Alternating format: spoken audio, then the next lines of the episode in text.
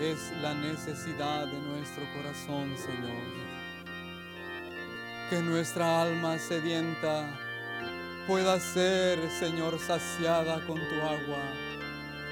Por favor, Espíritu Santo, por favor, sácianos. Si tú nos sacias, Señor, no desearemos nada de este mundo, Padre. Por favor, Espíritu Santo, por favor, Padre. Oh Jesús, ven esta noche, Señor.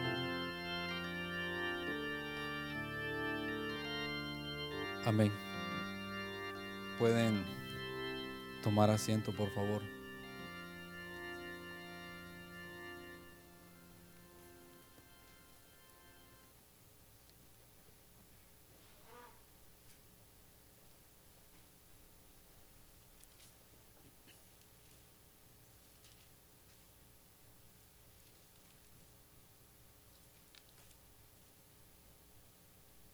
Buenas noches, hermanos. Hoy me tocó a mí. Y estando parado aquí, es como cuando uno está en, ve a alguien que se tira de un tobogán, ¿verdad? Y uno dice, qué fácil. Pero cuando uno ya se sube allá arriba y ve para abajo, se da cuenta que es difícil.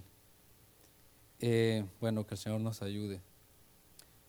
Quiero comenzar esta noche contando una historia mía.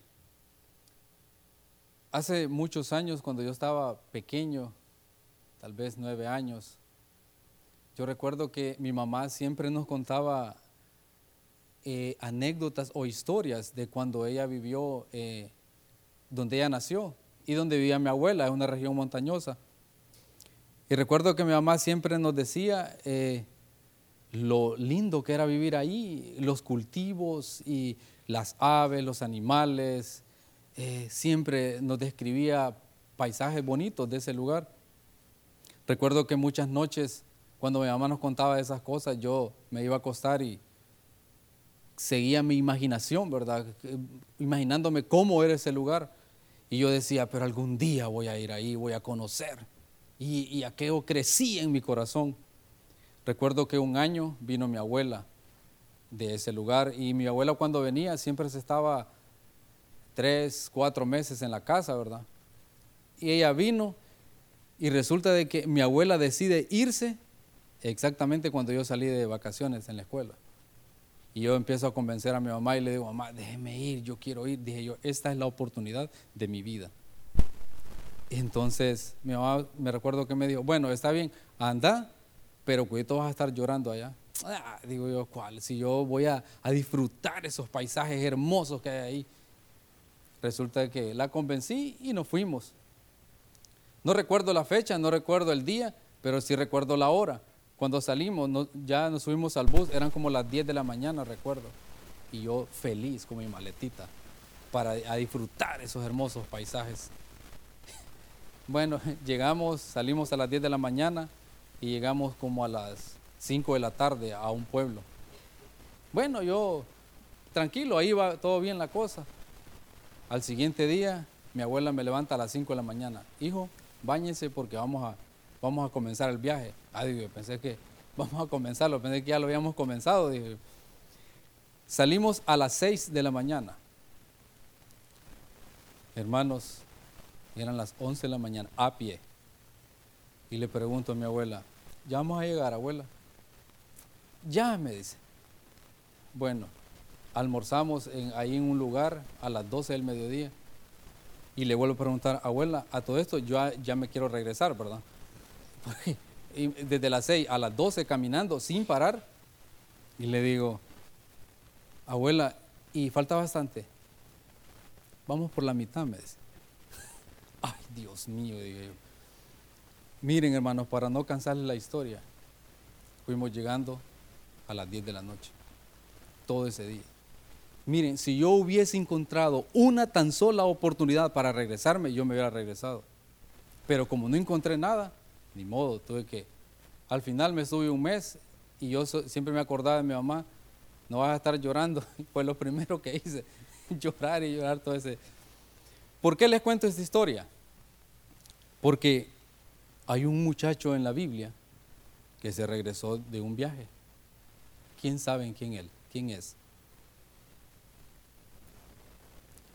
Ese muchacho, es más, yo lo conocí y lo conocía solo por haberse regresado. De verdad. Y siempre me preguntaba por qué este hombre aparecía en la Biblia si no tenía mayor relevancia. Pero escudriñando un poco este hombre me di cuenta que es una vida entregada al Señor. Y es, quiero que vayamos a Marcos 14, 51, 52.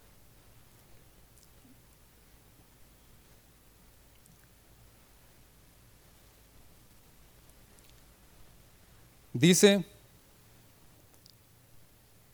pero cierto joven le seguía, cubierto el cuerpo con una sábana, y le prendieron. Mas él, dejando la sábana, huyó.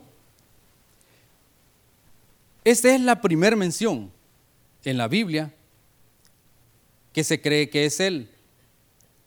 Muchos escritores coinciden que es la primera vez que aparece en la Biblia el nombre de este personaje que voy a compartirle, a darle esta reflexión hoy.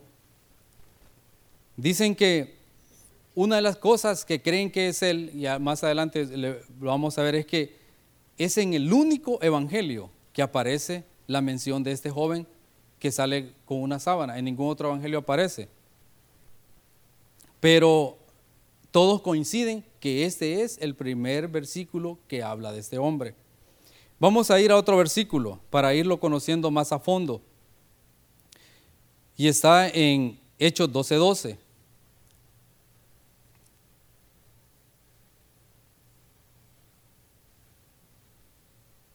Dice, dice Hechos 12:12, 12, y habiendo considerado esto, llegó a casa de María, la madre de Juan, el que tenía por sobrenombre Marcos, donde muchos estaban reunidos orando. ¿Se recuerdan de este versículo? De, el capítulo, donde dice que Pedro está preso, ¿verdad? El ángel lo liberta, él llega a una casa, toca la puerta, sale una muchacha que se llama Rodes, cuando escucha la voz, en vez de abrir, sale corriendo, le dice es Pedro. Se cree, hermanos, ahí sale la mamá de él, María. Se cree que María era una mujer pudiente, influyente. Es más, algunos dicen que eh, el, ¿cómo se llama? La última cena fue en la casa de ella. Y se cree también de que el principio de la iglesia, muchos ahí comenzó en la casa donde ella. Entonces, eh, este joven se cree que por estos, estos versículos es el mismo que aparece en Juan, porque, o sea, si, si en, donde la mamá o sea, había este vínculo con los apóstoles, es porque probablemente ella conocía también al Señor Jesucristo, ¿verdad? Entonces, este, si su mamá era cristiana, probablemente este joven conocía también al Señor Jesucristo. ¿Vamos bien hasta ahí? Si me equivoco, me corrigen, hermano. Eh, también este joven, sí ya saben de quién estamos hablando, ¿verdad? Juan Marcos. Ok. Este joven acompañó a Pablo y a Bernabé en su primer viaje. ¿Se recuerdan de eso? Dice que al parecer Juan Marcos asistía a las reuniones de los apóstoles, donde planeaban estrategias para alcanzar nuevas almas. Seguramente él era un joven maduro en la fe, ¿verdad? En, Hechos 12:25, solo se lo voy a leer así a la carrerita, para que veamos de que como él daba signos de madurez, o señales de madurez, Pablo y Bernabé lo empezaron a tomar en cuenta. Y, aquí dice, y en el 25, 12.25 dice, y Pablo y Bernabé, cumplido su servicio, volvieron a Jerusalén, llevando también consigo a Juan, el que tenía por sobrenombre Marcos. Ahí se ve de que ellos empezaron a tomarlo en cuenta. Luego, después de esto, eh, sigue el siguiente versículo, eh, dice, bueno, eh, en, en, Hechos 13:5, donde ahí tal vez lo llevaban ahí a lugares cerca pero aquí en, este versículo deciden llevarlo a un, a un viaje misionero. Hechos 13:5 dice, y llegando a Salamina, anunciaban la palabra de Dios en las sinagogas de los judíos. Tenían también a Juan de ayudante. Nadie, creo que nadie que, que vea un verdadero cristiano, creo que se atrevería a llevar a alguien que le va a hacer de estorbo, ¿verdad? En un viaje. Llevaría a alguien eh, que le sea de mucha ayuda.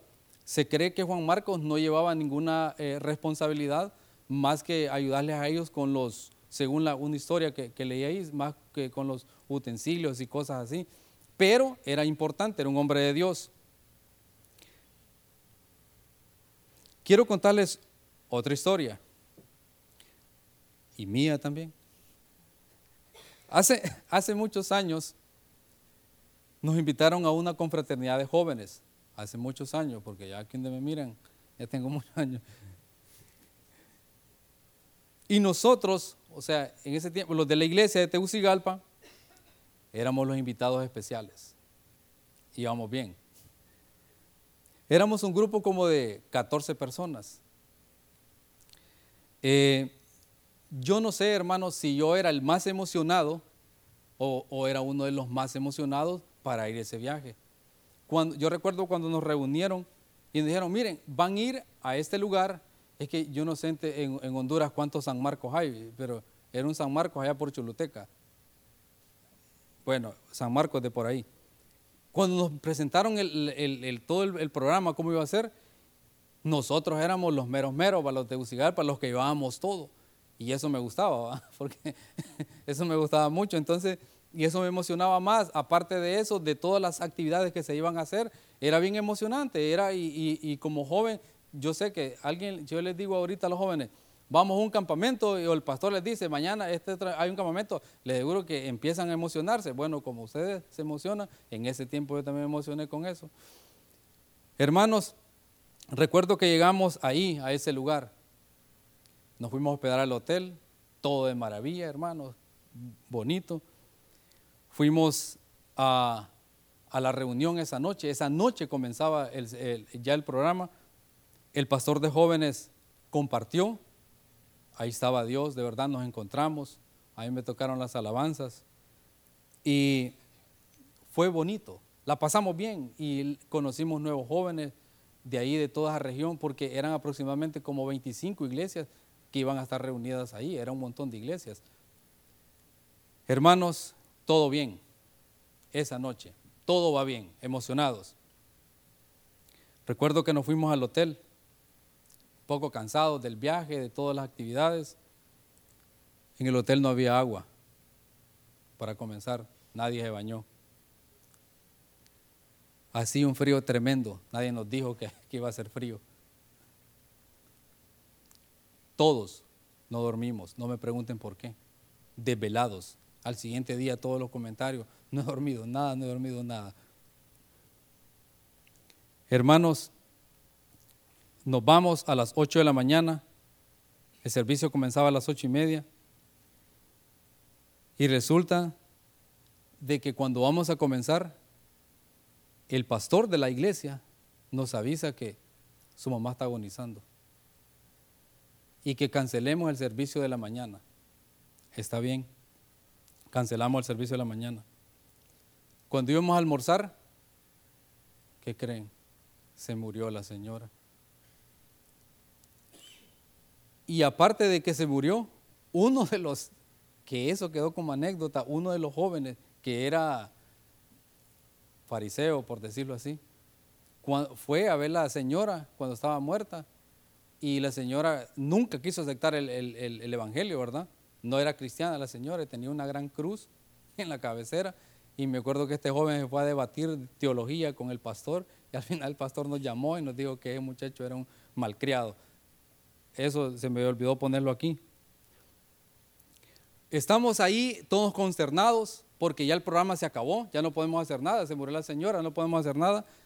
Estamos ahí platicando, viendo qué hacemos. Llega un muchacho en una bicicleta y dice, hey, dice la dueña del hotel que tienen una hora para ir a sacar las maletas. No me pregunten por qué. que vaya rápido, pero el muchacho así, pónganle como decimos aquí. ¿va?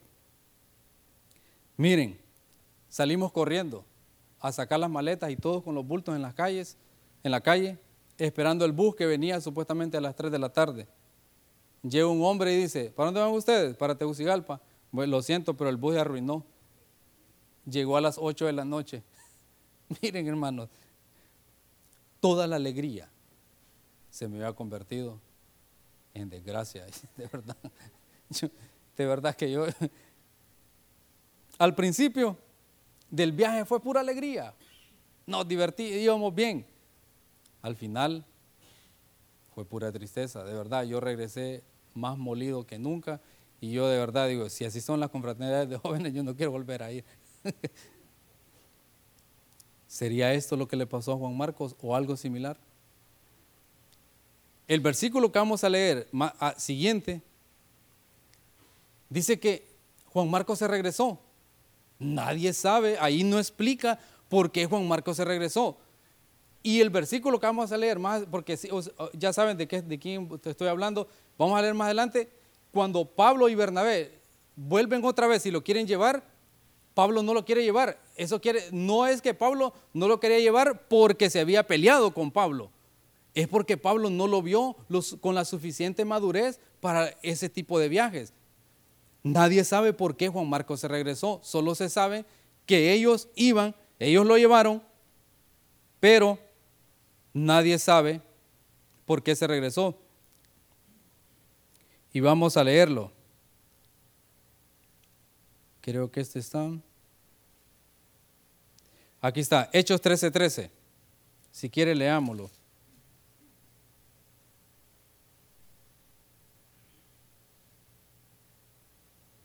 Y dice, y habiendo zarpado de Pafo, Pablo y sus compañeros arribaron a Perge, de Panfilia, pero Juan, apartándose de ellos, volvió a Jerusalén. Se regresó. Y no es fácil, pues, de verdad. Es bien fácil juzgarlo. Yo, yo me recuerdo, yo hasta, hasta, hasta estos días, yo juzgaba a este hombre por haberse regresado, Aragán, ¿verdad? Miedoso y tantas cosas, pero no por, por ¿cómo se llama? Porque porque a, veces cuando uno no ha experimentado ese tipo de cosas o no hay, eh, la vida de cristiano no ha, sido, no ha sido difícil, es fácil señalar a otros. Pero cuando hemos experimentado cosas, eh, lo pensamos dos veces. Dice que se regresó, pero Pablo y Bernabé terminaron su viaje. Ellos sí continuaron y llevaban más ayudantes. Vamos a leer Hechos 15:37. Y dice, y Bernabé quería que llevasen consigo a Juan el que tenía por sobrenombre Marcos. Pero a Pablo no le parecía bien llevar consigo al que se había apartado desde Panfilia y no había ido con ellos a la, a la obra.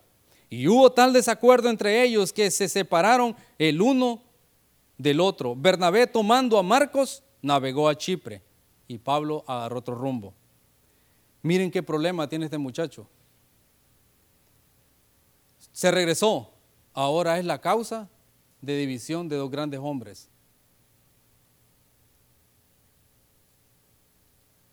Miren, en este, ahorita nosotros sí podemos juzgar, ah, Pablo tenía la razón. Y es fácil decir que Pablo tenía la razón, pero es porque ya leímos todo el libro de los hechos. Pero en ese, eh, precisamente en ese momento era difícil, los dos eran grandes hombres de Dios. Pablo y Bernabé, o sea, si los encomendaron a esas misiones es porque los dos tenían un nivel espiritual. Pero miren, hermanos, en versículos más adelante, algunos creen que Bernabé decidió, quería que llevaran a Juan Marcos, porque en otros versículos dice que Bernabé era tío de Juan Marcos, había un parentesco. Pero yo creo, hermanos, yo creo que no solo porque era sobrino, sino porque tal vez Bernabé sí miraba algo especial en la vida de este joven. Porque ¿quién llevaría un sobrino que solo pasaría pegado en el celular y ni quiere orar? Nadie. Pero ¿quién llevaría un sobrino que más bien lo, lo mirara a las 4 de la mañana orando? Tampoco, tampoco dice aquí qué fue lo que pasó en ese lapso de tiempo cuando él se regresó y cuando van al siguiente viaje. No dice qué pasó, pero podemos imaginarnos qué pudo haber pasado. Juan Marcos, de repente vino el espíritu de arrepentimiento como le vino a Pablo, perdón, a Pedro, ¿se recuerdan? Probablemente se sintió miserable, se sintió cobarde, fracasado, defraudado. Y tal vez esta sensación de desgracia o de, o de pecado lo llevó a una búsqueda con el Señor, lo llevó a buscar al Señor. Cuando estos hombres deciden ir al siguiente viaje, este ya no es el mismo, seguramente ya no es el mismo, que Bernabé está dispuesto a sacrificar su ministerio por este, este muchacho. Bernabé significa eh, hijo de consolación, pero Bernabé no es el nombre de Bernabé. Los apóstoles le pusieron Bernabé, él se llama José. ¿Y saben qué significa José? Ha borrado, Jehová me añada. Miren, yo me quedaba pensando, y todos fallamos, todos cometemos errores. Yo decía, Señor, pon un Bernabé cada vez que fallo. Pon un hijo de consolación en mi vida cada vez que fallo. Todos necesitamos un Bernabé en nuestra vida. Puede ser un familiar o nuestro Señor Jesucristo. Amén.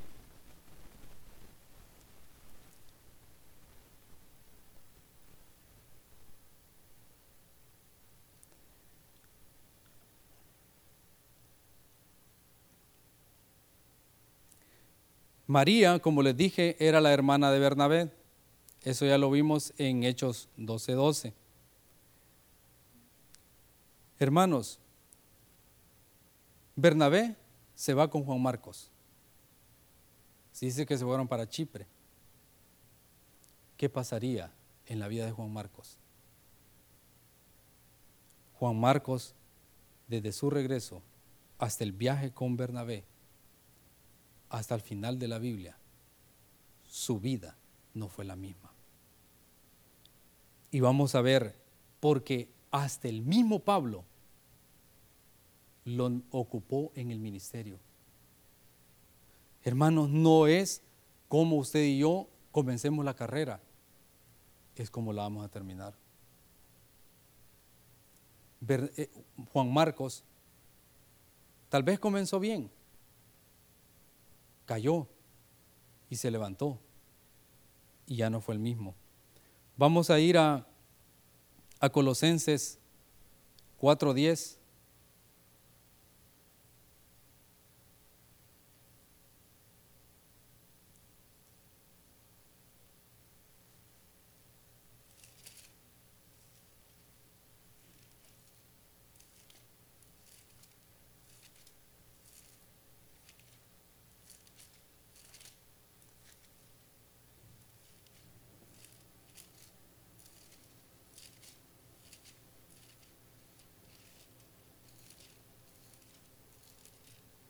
Dice Colosenses 4:10,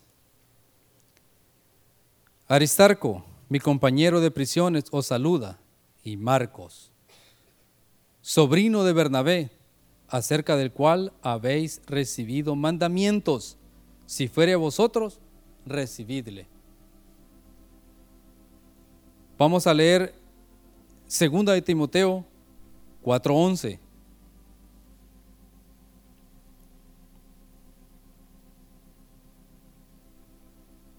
Dice 2 de Timoteo 4:11, solo Lucas está conmigo, toma a Marcos y tráele contigo, porque me es útil para el ministerio.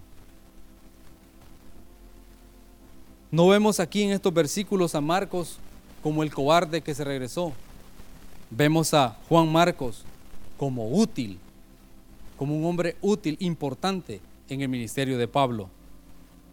Vamos a Filimón 1.24. Y dice Filimón 1.24, Marcos, Aristarco, Demas y Lucas, mis colaboradores. Pablo hasta lo pone de primero.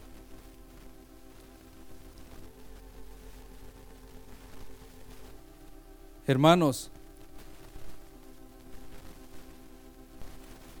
hay momentos en la vida que uno a veces no encuentra el por qué. O solo a mí me pasa. Hay, veces que hay situaciones que uno está en un, momento que no haya que decidir. Y, hay, y la única salida es buscar al Señor. Esa es la única salida. El Señor nos va a guiar. No importa el lugar donde hayamos caído o donde estemos ahorita. No importa. Hace tiempos, hermano, yo fallé, cometí un error. Pero un error de verdad, y yo, yo esto yo lo he contado con mi familia, porque yo no resalto el error, yo resalto lo que pasó después. Y miren, hermano, yo iba caminando, yo le decía, Señor, de verdad, no les pido que lo hagan, pero yo en ese momento, tanto era mi angustia, yo le decía, Señor, quítame la vida ya, no quiero seguir viviendo.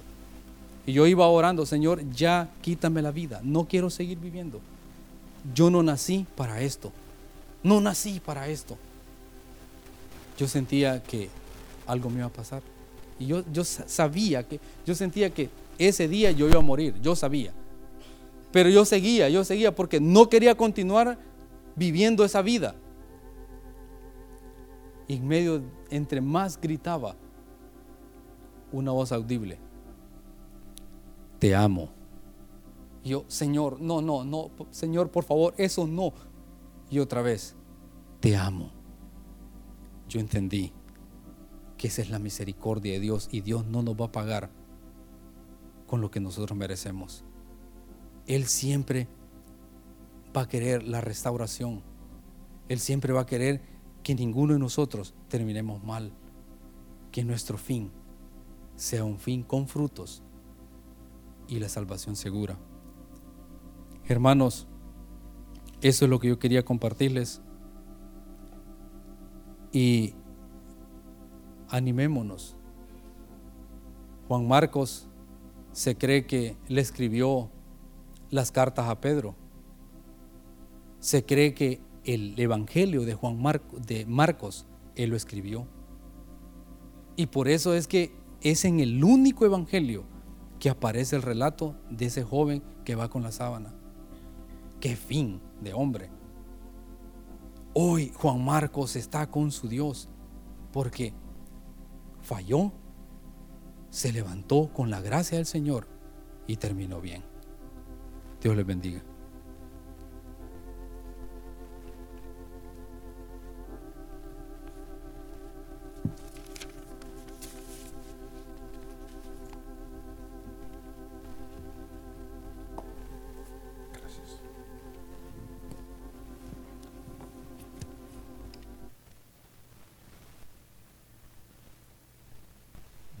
Fallamos? ¿Dónde estás tú? ¿Dónde he estado yo a veces? Ya no quiero seguir. Algo que el hermano contó.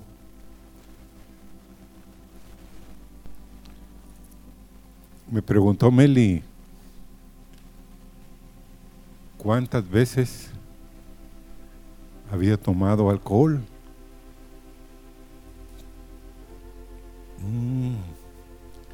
Yo le dije dos veces. Pero hoy que estaba oyendo al hermano, me acuerdo que tres. Y una de las veces ya había pues conocido al Señor Jesucristo. Y en la boda de un compañero del bachillerato que él me apreciaba mucho. Él me dijo que quería tomarme una conmigo una copa de champán con su esposa.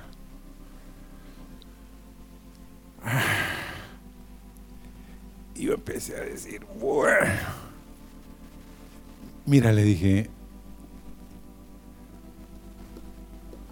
no quisiera desagradarte. No, me dijo, una nada más. Una.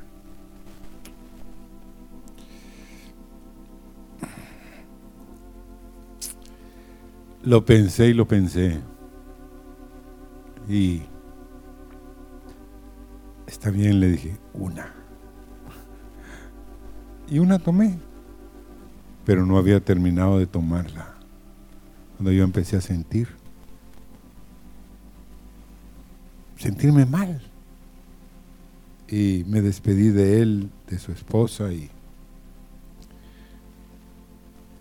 y me fui. Pero eso marcó mi vida, hermanos. Tenía que tomar una decisión. Pero saliendo de ahí, yo también estaba, qué horrible. Porque, hermanos, Dios nos va a llevar con cosas como la que nos relató la mano de la vida de Juan Marcos. Pero qué instrumento se volvió ese hombre en las manos de Dios. Qué instrumento, hermanos. Y aquí en medio de nosotros hay hombres y mujeres que posiblemente están con el dedo acusador, que fallaron y que tal vez nadie o solo una o dos personas lo saben.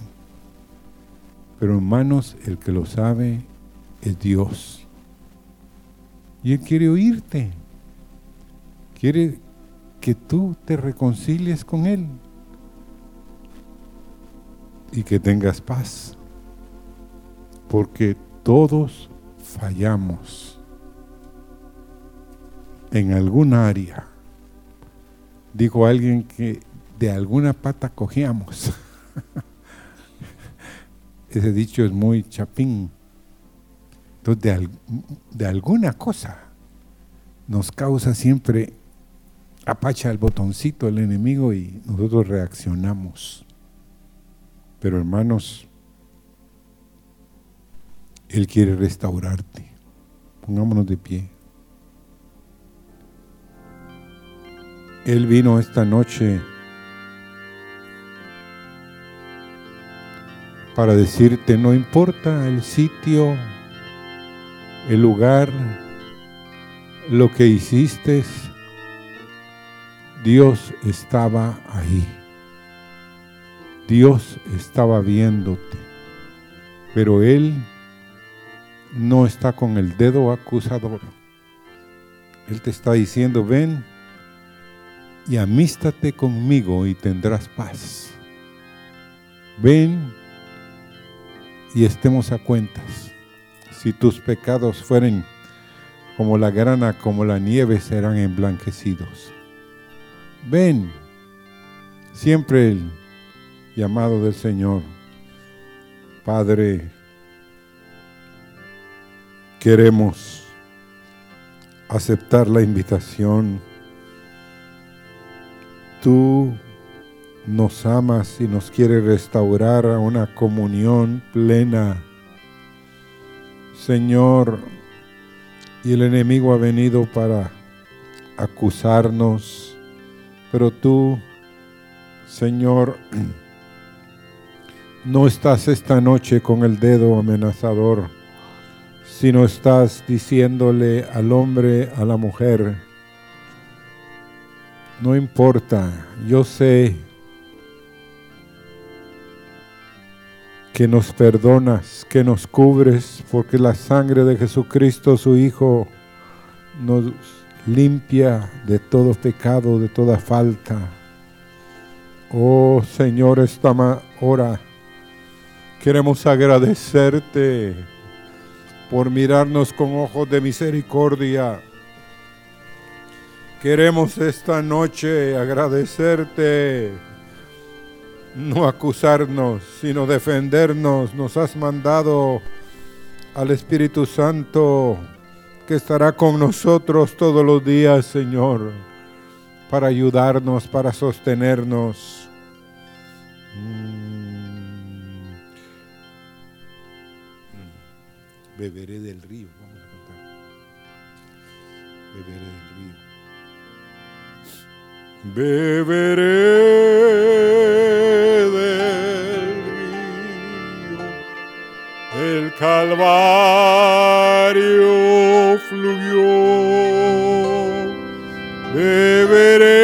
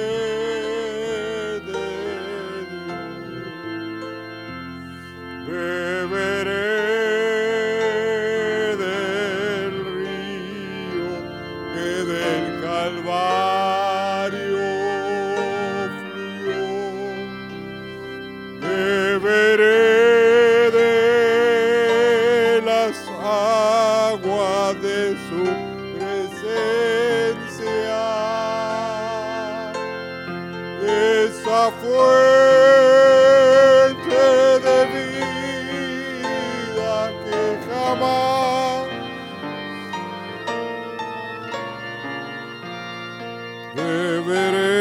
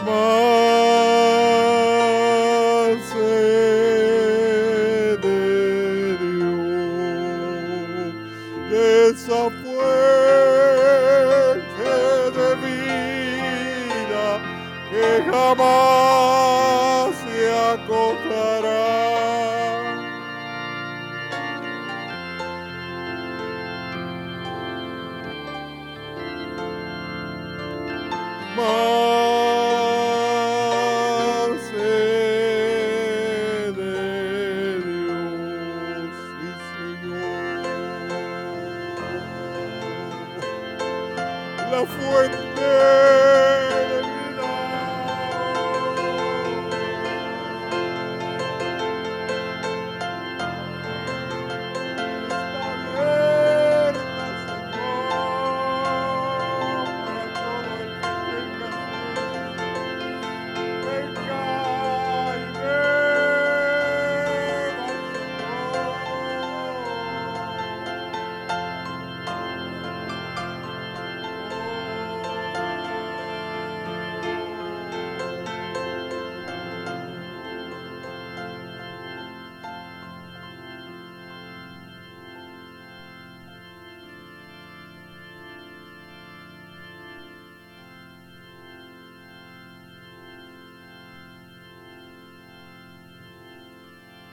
La carta del Evangelio de Marcos en el capítulo 16. En el verso 19 dice el Señor después que les habló. Fue recibido arriba en el cielo y se sentó a la diestra de Dios. Y ellos, saliendo, predicaron en todas partes, ayudándoles el Señor y confirmando la palabra con las señales que la seguían. Amén.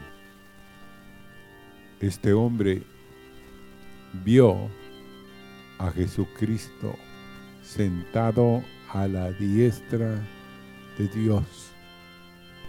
Este hombre fue otro hombre, fue otra vida cambiada.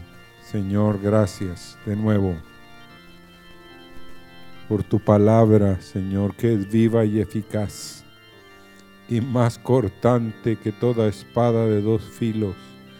Señor, que tengamos la experiencia, Señor, de ver los cielos abiertos y que tú estás sentado a la diestra, Señor, de tu Padre y vives por los reyes, por los siglos de los siglos, Señor. Gracias, Padre. Amém.